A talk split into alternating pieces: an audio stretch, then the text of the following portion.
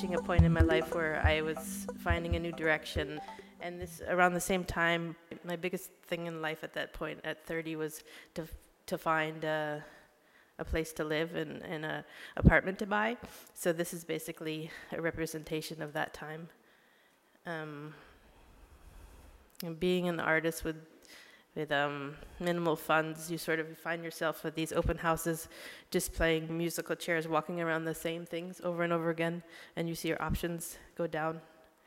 And um, this is the process of actually buying the apartment, where um, so I represent it as everything that um, gives me comfort. So I have my mattress tied to the back. It's not necessarily me, but uh, I just um, and what happened was I was looking for a home with lots of character, say something mm, from 1930 or earlier, but um, in all practicality, I ended up with something from 1960, and so the woman's looking at this, you know, healthy, chubby little thing as she's not very, she's a little disappointed because her other options had more character.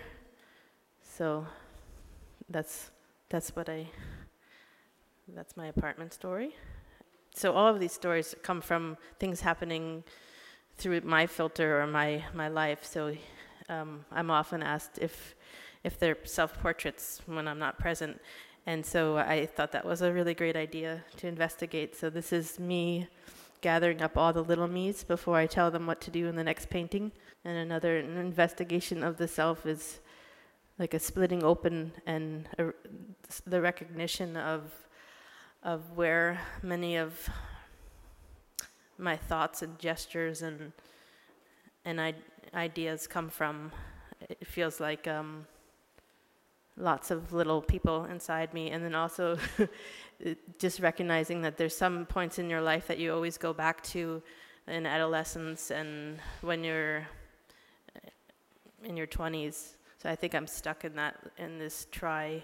A lot of the time I, I add animals and they take on a symbolic metaphor of uh, here I have a horse which is um, like the beast of burden. So this is about doing things not not exactly the easiest way. So these women could be riding the horses, but instead they they saddle the horses onto their back, and this is something you could only see in hindsight. Um, this one is related to the piece downstairs. Uh, the woman is is um, part of the mountain, so she's reached the height, and she she could only take in the vista, and she can't move. And the and the mountain goat is seeking the highest peak, so it's sort of a, a stuck situation. And this is about taking all these thoughts and removing them, because the the mind is the home to all of things that um, I guess that I deal with, and so this is just the easiest way to, to relieve that. Here I'm actually opening up the head and um, looking at it as almost a medicine cabinet. So there's different levels of activity in each floor. Another scene. This is called um, "You're Always on My Mind." I think it's is deeply attached to the. I, I don't really forget faces, and so they, or, or things people say to me. So sometimes this is what manifested that that there's interchangeable thoughts, and again with the the heads being transferred. And then there are times that I take other parts of the body and do things with them. Um, so this, the, these women have gone out to a clearing and and released their their lower torsos or their bottom half, and they're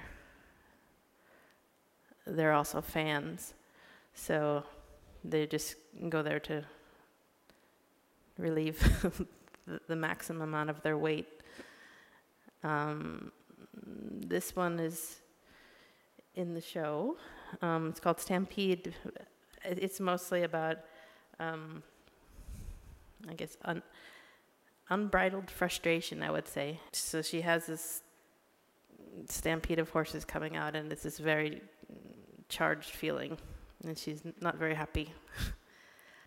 this one goes back to uh, I think this is 2003, and this is. I think I was I was in my early 20s, looking around at at um, women my age that were having children, and I, I just really wasn't something that I was interested in, and I was watching friends become the backdrop to their child, so that's why it seems like an accessory that everything is focused and the woman has to take the the you know, the background of the child and things are interchangeable and you become this more of an object.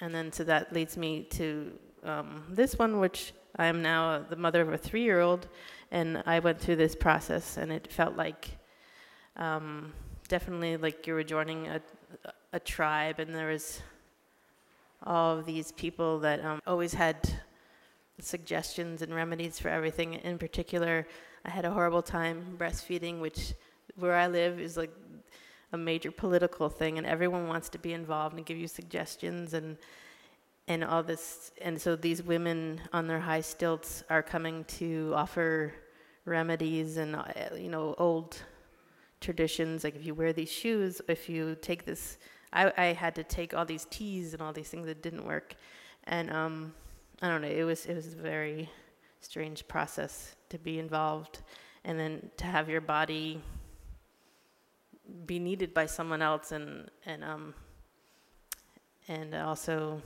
poked and prodded.